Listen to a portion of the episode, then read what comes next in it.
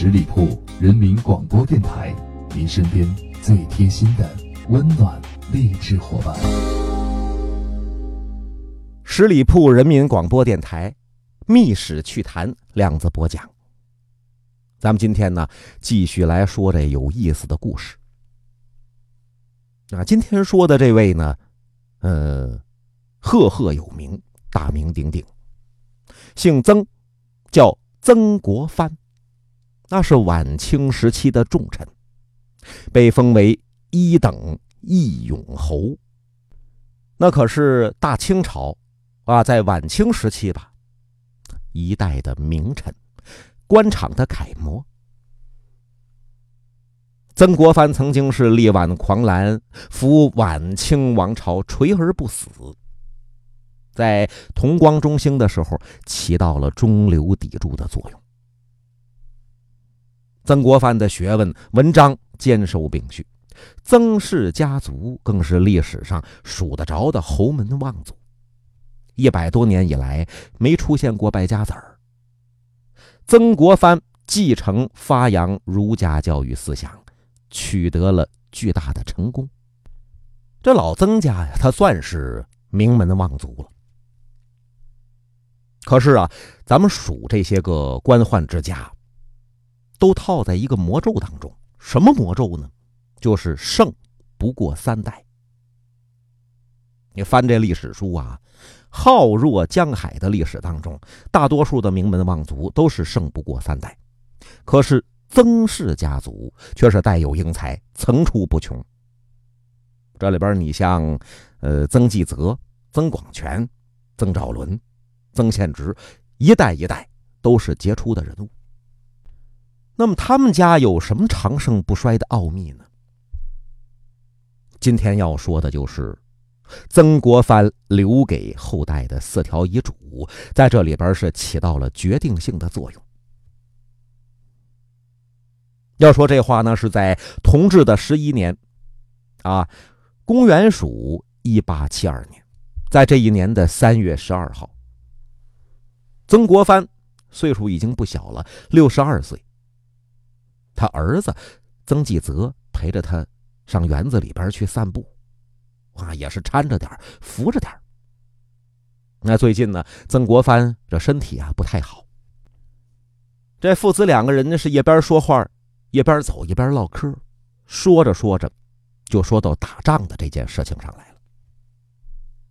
那曾国藩也是一代名将啊，跟他儿子就讲：“我这辈子打了不少的仗，可总结起来，打仗它是一件最害人的事儿。”造孽呀！想我曾家后世啊，再也不要出带兵打仗的人了，啊！老人家有这么一个愿望。他刚说这么一句话，就觉得这个脚啊不大听使唤了，急忙告诉儿子曾纪泽说：“呃，我这脚麻。”说着话，人就不行了，往下倒。曾纪泽赶紧的扶着自己的父亲：“他，您这是怎么了？”等他扶住的时候，曾国藩已经是说不了话了。临危之际，一抬手指园子里边有一个桌子。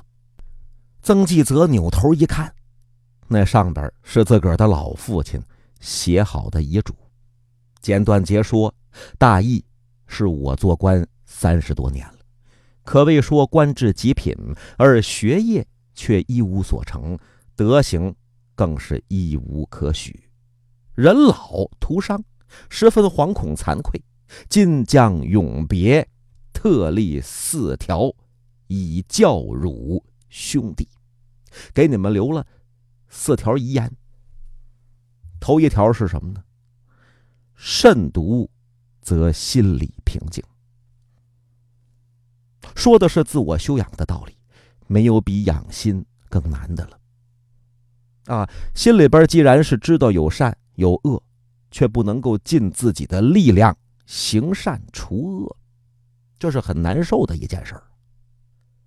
呃，内心是不是自欺呀？别人不知道，啊，你自欺欺人，别人看不出来。孔子说：“上无愧于天，下无咎于心。”说的就是这个道理。所谓养心，一定要清心寡欲。所以，能够慎独的人，自我反省的时候啊，他不感到有愧疚，可以面对天地和鬼神对峙。您想想，这个人呢是什么心情？啊，人假如说没有可愧疚的事儿，面对天地，神色泰然，这个时候的心情是平和愉快的，这是人生第一个自强之道。是最好的良药啊！修身养性全靠它，这是头一件大事我告诉你们，二一件说的是主静，则身体强健。啊，讲的是在内你要专一纯净，在外要整齐严肃。这是静的功夫，哪个静啊？尊敬的敬。打个比方说，你出门，甭管看见谁，都像对待贵宾那么待见着。你对待老百姓啊，哎，像是行大礼一样的崇敬，这就是尊敬。自我修养，让百姓平安，忠实恭顺，二是天下太平，啊，这是尊敬的效果。聪明智慧，都从这些“敬”字当中产生出来。庄重宁静，则是一天比一天强。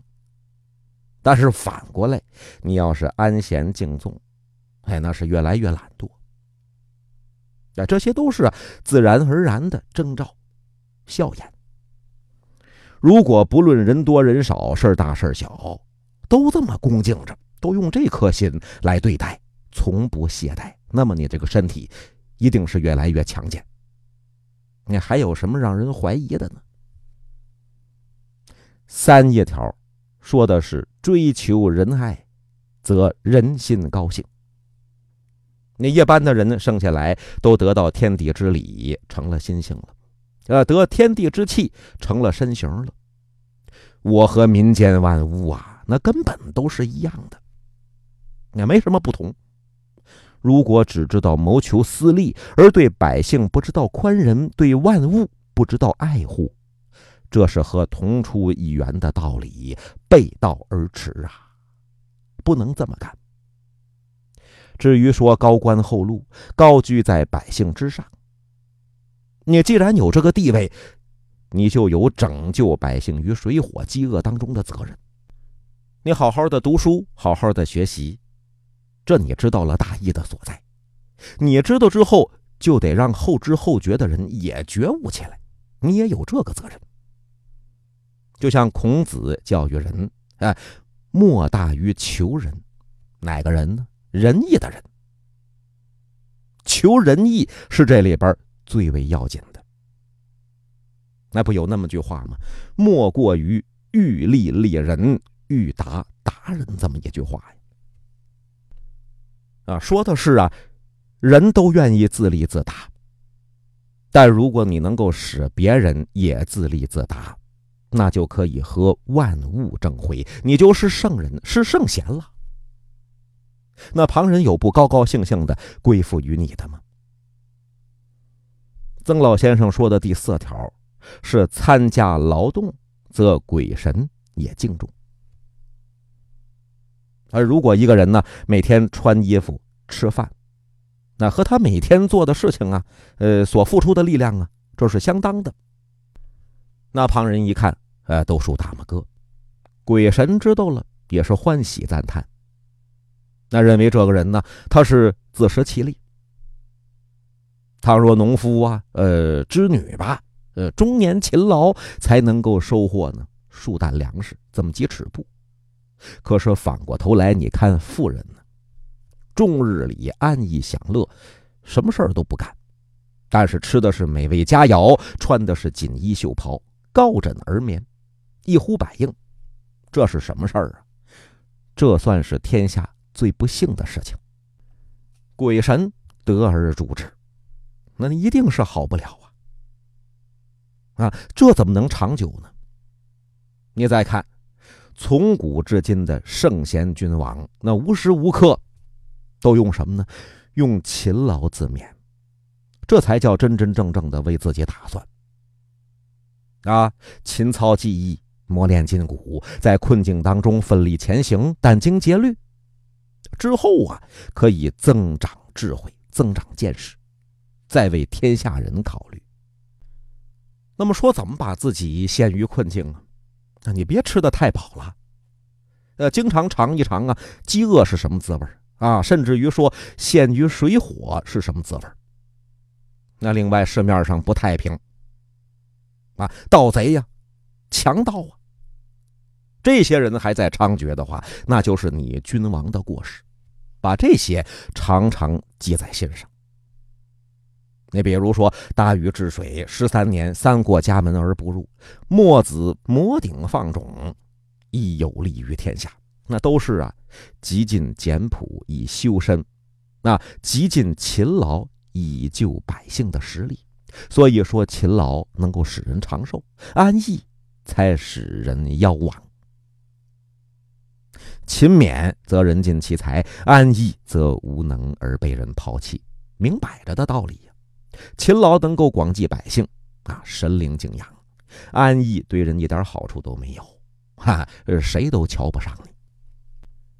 以上啊说的这四条，就是曾国藩留给儿子的遗言。